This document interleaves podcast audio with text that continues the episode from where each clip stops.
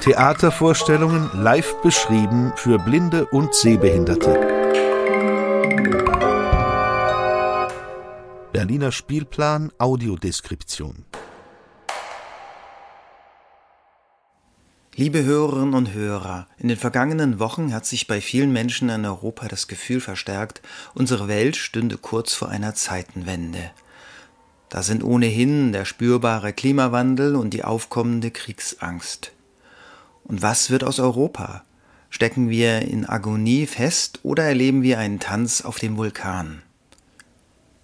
In diesem 15. Podcast werden einige Stichwörter davon aufgegriffen.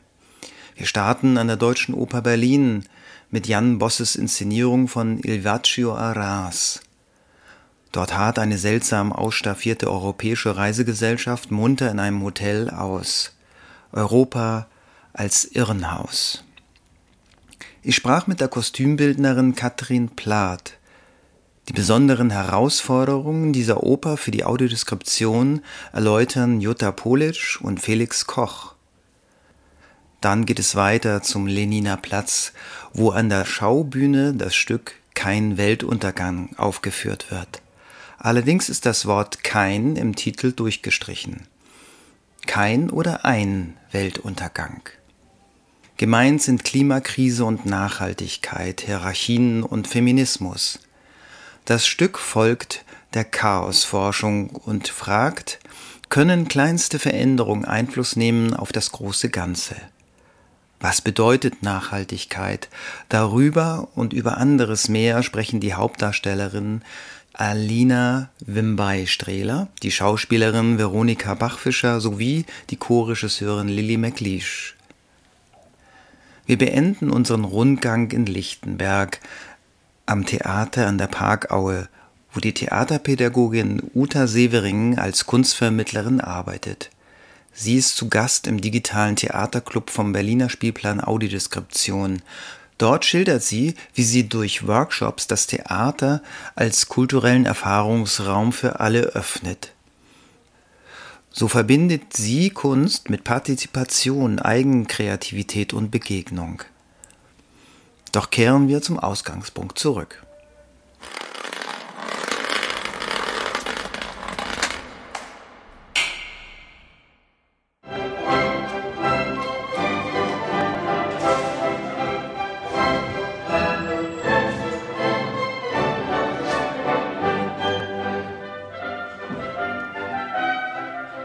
Der Deutschen Oper Berlin in Jan Bosses Inszenierung von Il Viaggio a Reims haben auch die Kostüme Starrollen. Sie müssen hier nicht nur die Figuren erklären, sondern auch spezielle aufführungspraktische Anforderungen erfüllen. Die Handlung der Oper? Eine Reisegesellschaft mit ihren typischen nationalen Outfits, gut erkennbar als aus allen Ländern Europas stammend, will zur Krönungsfeier Karl X. in Reims reisen – Stattdessen ist sie in einem Kurhotel gestrandet. Doch das Hotel sieht eher nach einem Krankenhaus oder einer Irrenanstalt aus, trotz mancher Prunkelemente. Entsprechend sind die Kostüme ein verrückter Mix aus Bademänteln und exaltierten Aufmachungen. Deren Urheberin ist Katrin Plath. Die gebürtige Hanseatin arbeitet seit 1997 als Kostümbildnerin für die bekanntesten Opern und Theaterhäuser im deutschsprachigen Raum. Ich will von ihr wissen, wie die Idee zu diesem Kostüm für Il Viaggio Arras entstanden ist. In der Regel gehen die Leute nach ihrer Nummer wieder ab und treten dann wieder auf. Und ja, und dann war mir klar, okay, normale Umzüge, zumindest in einem Opernumfeld, wird es wahrscheinlich nicht geben können. Das fiel eigentlich sofort weg, weil es überhaupt keinen Sinn machte, dass ähm, diese Klamotten in, von einer Sekunde auf die andere im Bett verschwinden müssen und wieder auftauchen. Und ja, und so stellte sich eigentlich heraus, aha, wir haben eine Situation wie ein Sanatorium, es stehen dort, ich weiß nicht, wie viel sind, zwölf Betten oder was. Und diese Figuren sind in diesem Sanatorium und zwar nicht voll angezogen, sondern wahrscheinlich in ihrer eher Nachtwäsche. Was auch genau die Möglichkeit hatte, dass man sie sehr ich sag mal, jämmerlich zeigen kann, also in Unterwäsche oder Nachthemden oder was auch immer man dann möchte. Und habe dann aber natürlich nach dem gesucht, was sie eigentlich zu repräsentieren suchen. Und dann kam irgendwann die Idee, dass es doch eigentlich alles Morgenmäntel sein müssten. Angenommen, für diese Inszenierung sei eine Tastführung geplant. Welche Gedanken gehen dabei Katrin Plath durch den Kopf? Da wünscht man sich dann natürlich doch das ursprüngliche Opernkonzept, nämlich das Fell und ähm, weiß ich nicht, für den Briten vielleicht den Wollstoff eben und für die Französin die feine Seide. Ne?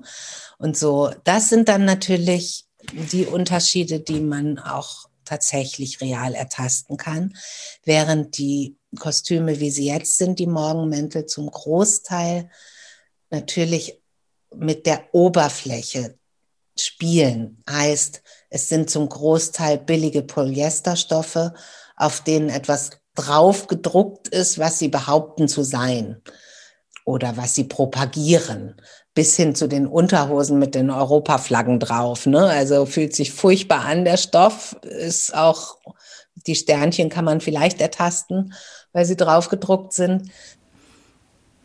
Moderner Stoffdruck bringt zwar viele Vorteile, aber wenn es darum geht, das Visuelle ins Haptische zu übertragen, stoßen bedruckte Stoffe an ihre Grenzen.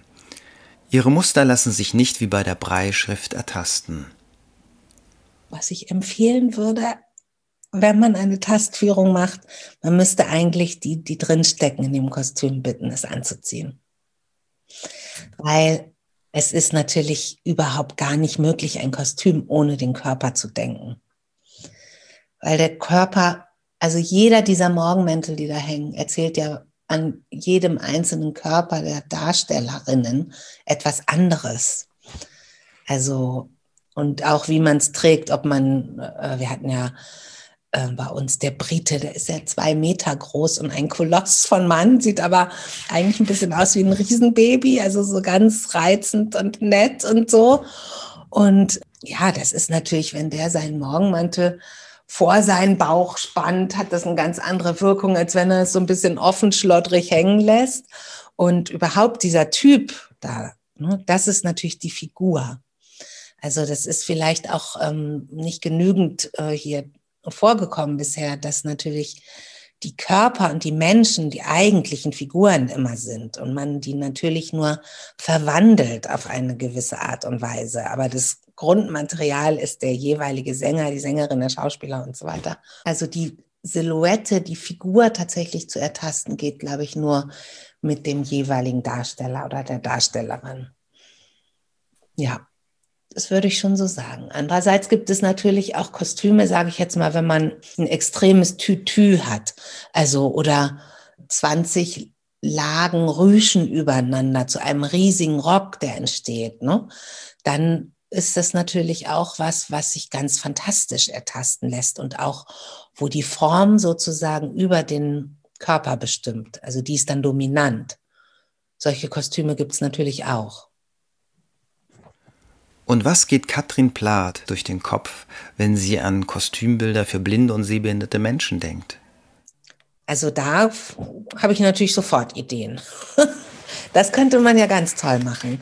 Wobei das Haptische würde ich dann auch noch mit reinnehmen wollen. Ja, dass zum Beispiel natürlich die Rüschen, die bei uns bei Viaggio so schön über den Boden gleiten, die könnten ja ganz toll rascheln. Man könnte ja zum Beispiel aus Papierkostüme machen überhaupt in irgendeiner Weise Klangkostüme.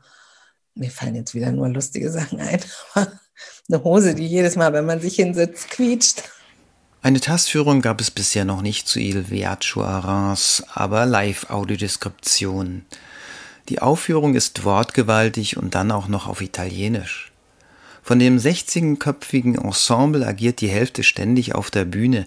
Es gibt kaum Abgänge, kaum Pausen, aber dafür zusätzlich die Musik von Rossini und den Gesang. Was bedeutet das für die beiden Audioskriptorinnen Jutta Polic und Felix Koch?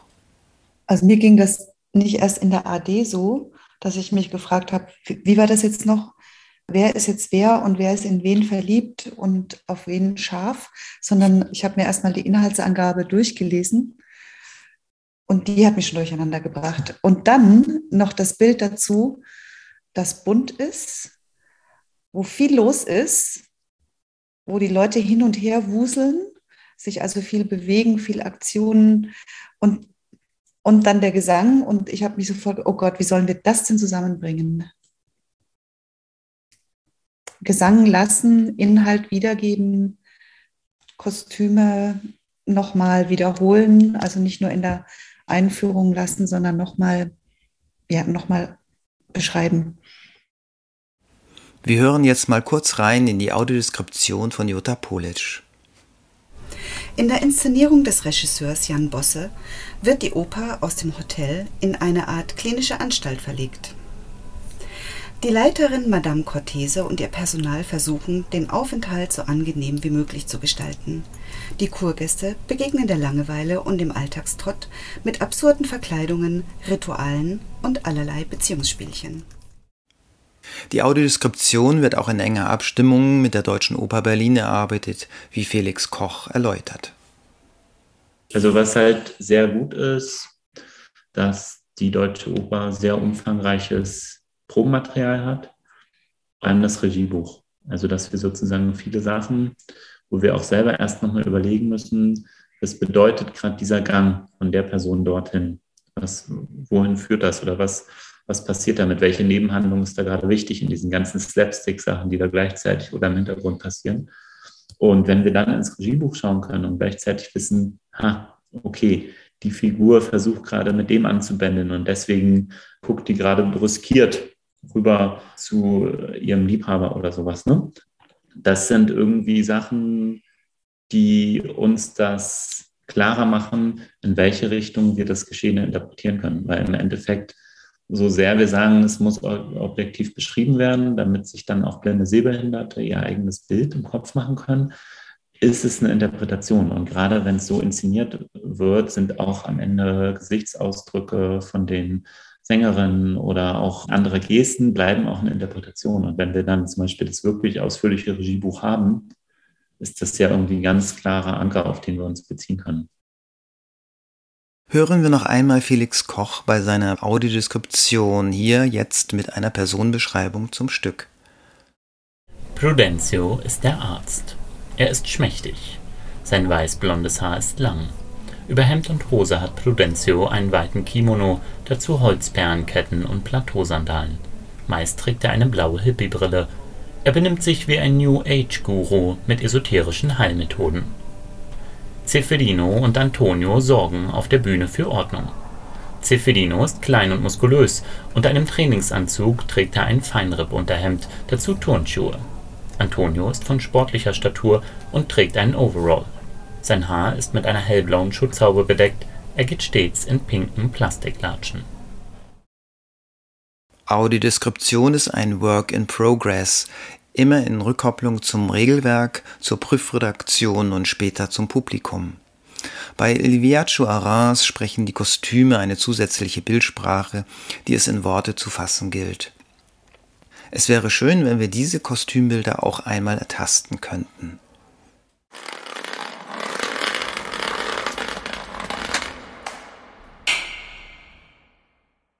Kein Weltuntergang heißt das neue Stück an der Berliner Schaubühne am Leniner Platz, geschrieben von der jungen britischen Dramatikerin Chris Bush, inszeniert von der englischen Regisseurin Katie Mitchell und deren Mitarbeiterin Lily McLeish, gespielt von drei Frauen in vier Rollen, energietechnisch unterstützt von drei stromerzeugenden Radfahrerinnen. Die Premiere war bereits im September 2021 und am 27. März 2022 gab es eine Generalprobe für die Audiodeskription dieses Theaterstücks. Das war die erste Zusammenarbeit der Schaubühne mit Berliner Spielplan Audiodeskription. Der verhandelte Weltuntergang bezieht sich auf die Klimakrise, ein Thema, das so komplex ist, dass es hier nur fragmentarisch als Textcollage auf die Bühne kommt. Im Trailer der Schaubühne beschreibt es die Co-Regisseurin Lily McLeish folgendermaßen. Das Stück handelt vom Klimawandel als Hyperobjekt. und der Idee auch eines Multiversums und dass es sozusagen nicht eine Wirklichkeit gibt, sondern wahnsinnig viele unterschiedliche Realitäten, die alle zeitgleich im Grunde stattfinden können. Im Mittelpunkt steht die Nachwuchswissenschaftlerin Dr. Anna Vogel, gespielt von Alina Wimbay-Strehler. In Berlin im Jahr 2021 bewirbt sie sich um eine Postdoc-Stelle am Institut der berühmten Klimaforscherin Uta Oberdorf, gespielt von Jule Böwe. Bei diesem für Anna so entscheidenden und demütigenden Vorstellungsgespräch, wie überhaupt im ganzen Stück, wird der sogenannte Schmetterling-Effekt durchdekliniert. Winzige Veränderungen an einem Ort nicht stärker als ein Flügelschlag können unvorhersehbare Kettenreaktionen an einem ganz anderen Ort auslösen und die Zukunft neu gestalten. Entsprechend wird dasselbe Bewerbungsgespräch in immer neuen Variationen wiederholt. Parallel dazu tritt aus der Zukunft die rätselhafte Lena auf, gespielt von Veronika Bachfischer. Sie ist die Tochter einer der beiden künftig toten Wissenschaftlerinnen und hält deren Urne im Arm. Im Trailer der Schaubühne erläutert Veronika Bachfischer das komplexe Zeitgeflecht dieser Produktion. Wir deklinieren sozusagen durch, wie kann Zeit ablaufen. Sie kann parallel ablaufen, sie kann versetzt ablaufen, sie kann langsamer ablaufen, schneller ablaufen, man kann springen. Und all das haben wir versucht, in Bewegungen umzusetzen. Wir haben 234 Szenen und ich habe eine 234 Szenen lange Choreografie durch diesen Abend mit verschiedensten Varianten von Slow-Mo, Super Slow-Mo, rasche Slow-Mo, mittellangsames Slow-Mo und dann auch Fast Forward und wieder Rewind. In diesen 234 Szenen werden viele bedrohliche Szenarien des Klimawandels aufgerufen. Doch das Thema Nachhaltigkeit präsentiert sich in dieser Inszenierung auch ganz handfest. Der für Ton und Licht benötigte Strom wird am Bühnenrand von zwei Radfahrerinnen auf Standrädern sicht- und hörbar per Muskelkraft erzeugt. Noch einmal chorisches Hören Lily McLeish. Wir versuchen halt mit diesem Stück sowohl inhaltlich als auch eben mit der Produktion auf unseren ökologischen Fußabdruck zu achten. Und das Bühnenbild ist komplett aus recyceltem Material. Wir nutzen Sachen aus dem Fundus. Die Energie, die für dieses Stück genutzt wird, wird über die Fahrradfahrerinnen, die auch hier sind in der Produktion, produziert. Also die produzieren sozusagen den kompletten Strom für diese Produktion.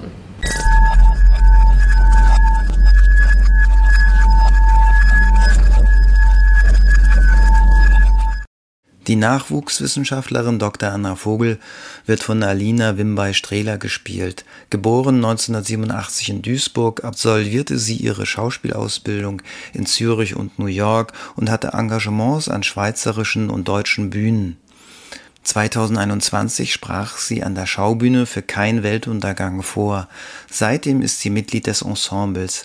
An dem Stück reizt sie nicht nur die Textvorlage. Und ich fand es natürlich auch cool, dass wir das, was wir im Stück verhandeln, auch größtenteils versuchen, in unserem Probenprozess zu, mitzunehmen oder zu übertragen und halt auch so unser CO2-Fußabdruck getrackt haben in der Zeit. Und genau die Energie, die in einem Stück da fabriziert wird, wird ja von diesen wackeren Fahrradfahrerinnen gestrampelt und das fand ich irgendwie auch cool. Während die Schauspielerinnen im Scheinwerferlicht und bei bizarren Klängen ihre Rollen spielen, erzeugen wechselnde Radfahrerinnen am Bühnenrand den Strom dafür. Eine ungewohnte, wenn auch diskrete Zusammenarbeit, wie Alina Wimbay-Strehle es beschreibt. Ich schwöre die aber natürlich die ganze Zeit. Und es fällt auch direkt auf, sobald sie aufhören zu strampeln. Es gibt einen Moment im Stück, wo es auch einen Wechsel gibt. Und wenn dieses Hintergrundgeräusch, was uns so die ganze Zeit durch dieses Stück trägt und auch so der gemeinsame Atem ist, den wir da auf der Bühne haben, wenn das aufhört, diese Irritation, die ich halt spüre, zeigt mir, dass das extremst wichtig ist. Es ist ein bisschen so wie ja, der Teppich, auf dem das alles so stattfindet. Und es ist halt offensichtlich. Ich wollte weiter von Alina Wimbay-Strehler wissen, wie sich das Thema Nachhaltigkeit überhaupt auf die Bühne bringen lässt. Naja, ich finde es auch sehr klug gemacht, dass es natürlich keine abschließende Antwort auf diese Frage gibt, sondern dass wir eine Versuchsanordnung zeigen. Wie kann man nachhaltig leben und worum geht es eigentlich? Wie kann ich denn die richtigen Entscheidungen treffen? Und geht es überhaupt um mich, dass ich wirklich die richtigen Entscheidungen treffe oder müssten das nicht andere Leute machen?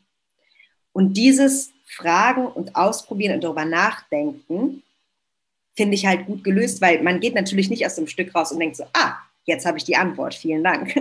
ähm, und so ist es ja auch nicht im wirklichen Leben. Es ist immer wieder ein Austangieren, ein Probieren und dann ein Scheitern damit. Und dann irgendwie trotzdem zu wissen, naja, ich kann halt nur tun, was ich kann, aber das sollte ich dann auch machen. Natürlich auch in, wie es inszeniert ist, mit diesen ständigen, man kommt immer wieder rein durch die Tür und versucht es ein weiteres Mal, scheitert und versucht es dann noch einmal und hört nicht auf. Etwas Besonderes an dieser Aufführung war auch die Probenarbeit. Die britische Regisseurin Katie Mitchell hat sie via Zoom von London aus geleitet. An der Premiere konnte sie dann Corona-bedingt nicht teilnehmen. Wie war diese virtuelle Zusammenarbeit für Alina Wimby-Strehler? Wir hatten dann einen großen Bildschirm, da wurde sie halt, konnten wir sie sehen und hatten eine tolle Technik quasi, dass sie auch sehen konnte, wie wir proben.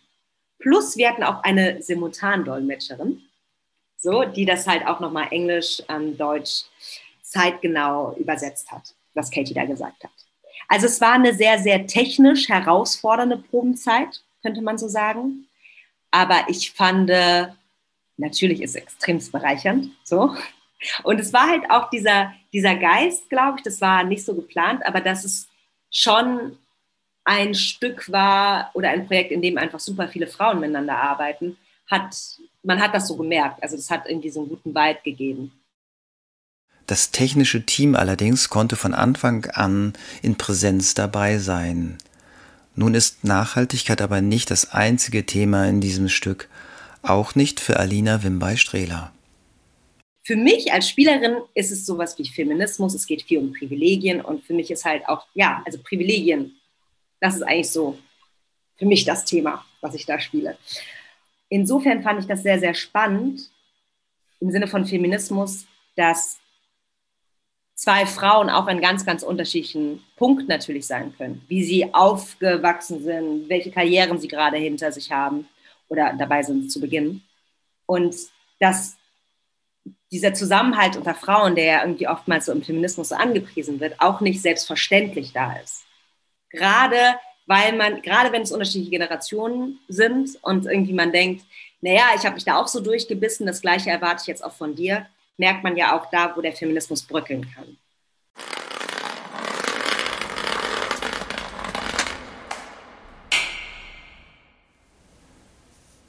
Theater hören, darum geht es beim Berliner Spielplan Audiodeskription. Aber wir können dort auch über Theater reden nämlich im Theaterclub. Dort empfängt Lavinia Knobwelling digital eine Theaterexpertin oder einen Experten, um aus erster Hand Hintergrundinformationen zu bekommen über Theaterstücke mit Audiodeskription. Sie lädt die Hörerinnen ein, sich zuzuschalten und sich via Zoom am Gespräch zu beteiligen. Circa 20 Interessierte kommen im Club zusammen. Alle zwei Monate findet er statt, am 6. März war es das elfte Mal.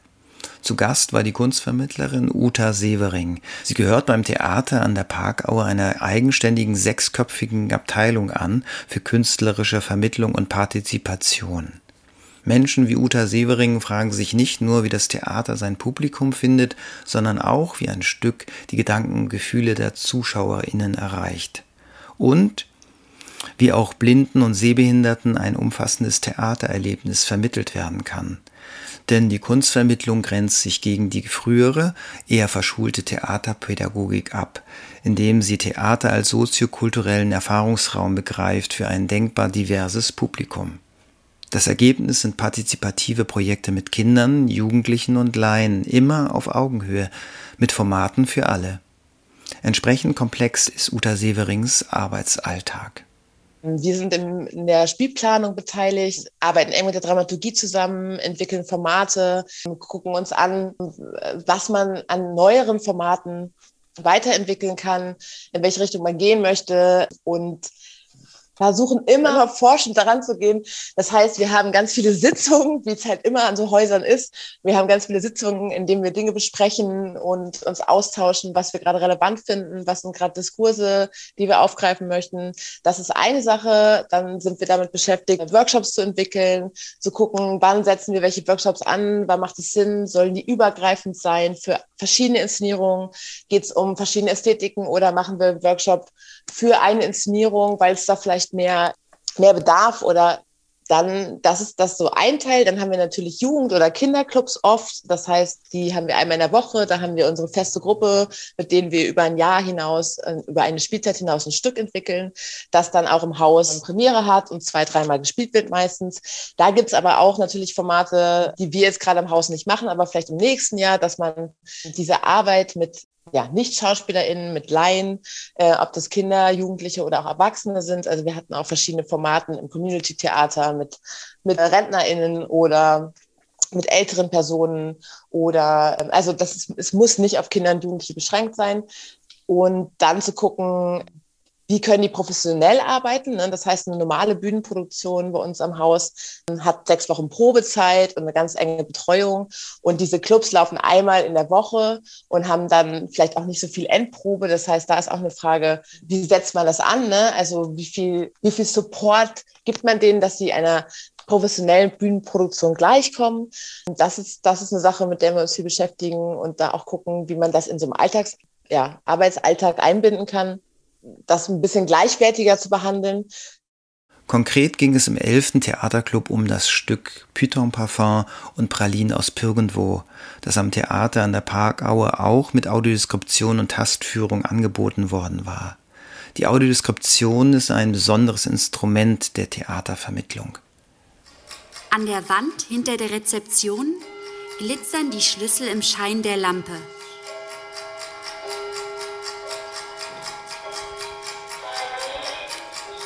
Langsam wird die Lampe heller und mit ihr das ganze Hotel.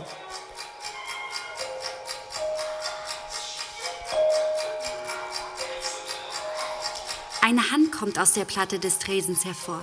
Sie hebt den Zeigefinger und tastet mit ihren Fingerspitzen den Tresen ab. Dann haut sie auf die Hotelklingel neben dem Kopf des Piccolos. Hier handelt es sich speziell um ein Stück, das nicht von Dialogen lebt, sondern von Körpersprache und Geräuschen. Das machte die Audiodeskription noch wichtiger und wertvoller.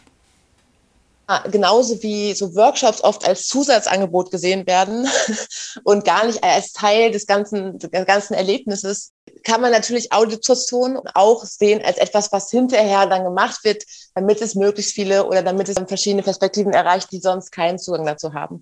Aber natürlich ist es auch für mich eine eigene Kunstform. Ne? Und natürlich ist es, je nachdem, wie die Audiodeskription gemacht wird, welcher Text wie gesprochen wird, macht es in eine, ein, ein anderes Stück aus und auch ein anderes Aufführungserlebnis. Und allein die Tatsache, dass die, die Sprecherin immer live spricht und es nicht vom Tonband läuft, genauso wie der, der Kern jeder Theateraufführung ja auch ist, dass sie immer anders ist, weil sie live ist. Immer wieder macht Uta Severing die Erfahrung, dass Eltern, Lehrerinnen und Erzieherinnen eine eher verkopfte Vorstellung von Theater haben und daher befürchten, die Kinder könnten dem Bühnengeschehen gar nicht folgen. Also sie haben Lust auf Theater und gehen mit den, mit den Kindern ins Theater. Aber wir haben natürlich schon öfters, je nachdem, wie, wie experimentell vielleicht die Ästhetik ist oder wie, was die erwachsene Person, die dabei ist, für sich auf Theater hat, das Problem, dass es viele Menschen gibt, die Theater immer noch, ja, oder immer noch denken, gerade wenn Kinder ins Theater gehen, es geht ums Verstehen, es geht um eins zu eins, es geht um irgendwas sehr Klares, was mitgenommen werden kann. Und ich glaube, äh, ins Theater gehen, ob für Kinder oder auch Erwachsene, ist eine, eine eigene Erfahrungswelt, wo, wo es nicht um Verstehen im eigentlichen Sinne geht. Ein weiteres wichtiges Element der Kunstvermittlung sind Workshops, aber auch hier gilt es erst einmal, Vorbehalte aus dem Weg zu räumen. Lässt zum Beispiel der enge schulische Lehrplan einen zusätzlichen Workshop für Schülerinnen überhaupt noch zu? Hierzu hatte sich im Theaterclub Rosi Jokic, blinde Co-Autorin für Audiodeskription aus Köln, zugeschaltet. Wäre das nicht vielleicht auch eine Möglichkeit zu sagen, ähm, die Theater kommen, also Theaterpädagoginnen kommen dahin, wo die blinden und sehbeeinträchtigten Kinder sind wenn das äh, umständlich sein sollte, die quasi ins Theater zu bringen, machen die Workshops in der Schule oder bereiten sie dort vor. Diese interessante Vorgehensweise ist für Uta Severing jedoch nicht immer die beste. Da geht es auch darum, diesen Bühnenraum erfahrbar zu machen. Und es ist natürlich für eine Klasse extrem spannend, in, auf der Bühne direkt was zu machen und nicht in ihrem Klassenraum. Man hat immer eine ganz andere Atmosphäre natürlich, wenn man in der Schule einen Workshop gibt. Eine Frage, die Uta Severing außerdem am Herzen liegt und die sie im Theaterclub direkt an die Hörerinnen weitergab, ist, aber auf welche Art und Weise es euch vielleicht auch persönlich interessieren würde, selber vielleicht kleine, kleine Audio-Hörstücke nach der, nach, ja, aufgrund der Inspiration oder vor der Inspiration äh, eines Stücks mit verschiedenen, mit verschiedenem Input zu entwickeln. Also sie selber künstlerisch tätig werden, selber künstlerisch ein Produkt in, innerhalb der Themen oder der Fragestellungen der Inszenierung zu entwickeln dann sind Theaterworkshops auch eine Form des Empowerments. Und wir sind gespannt auf den nächsten Gast im Theaterclub.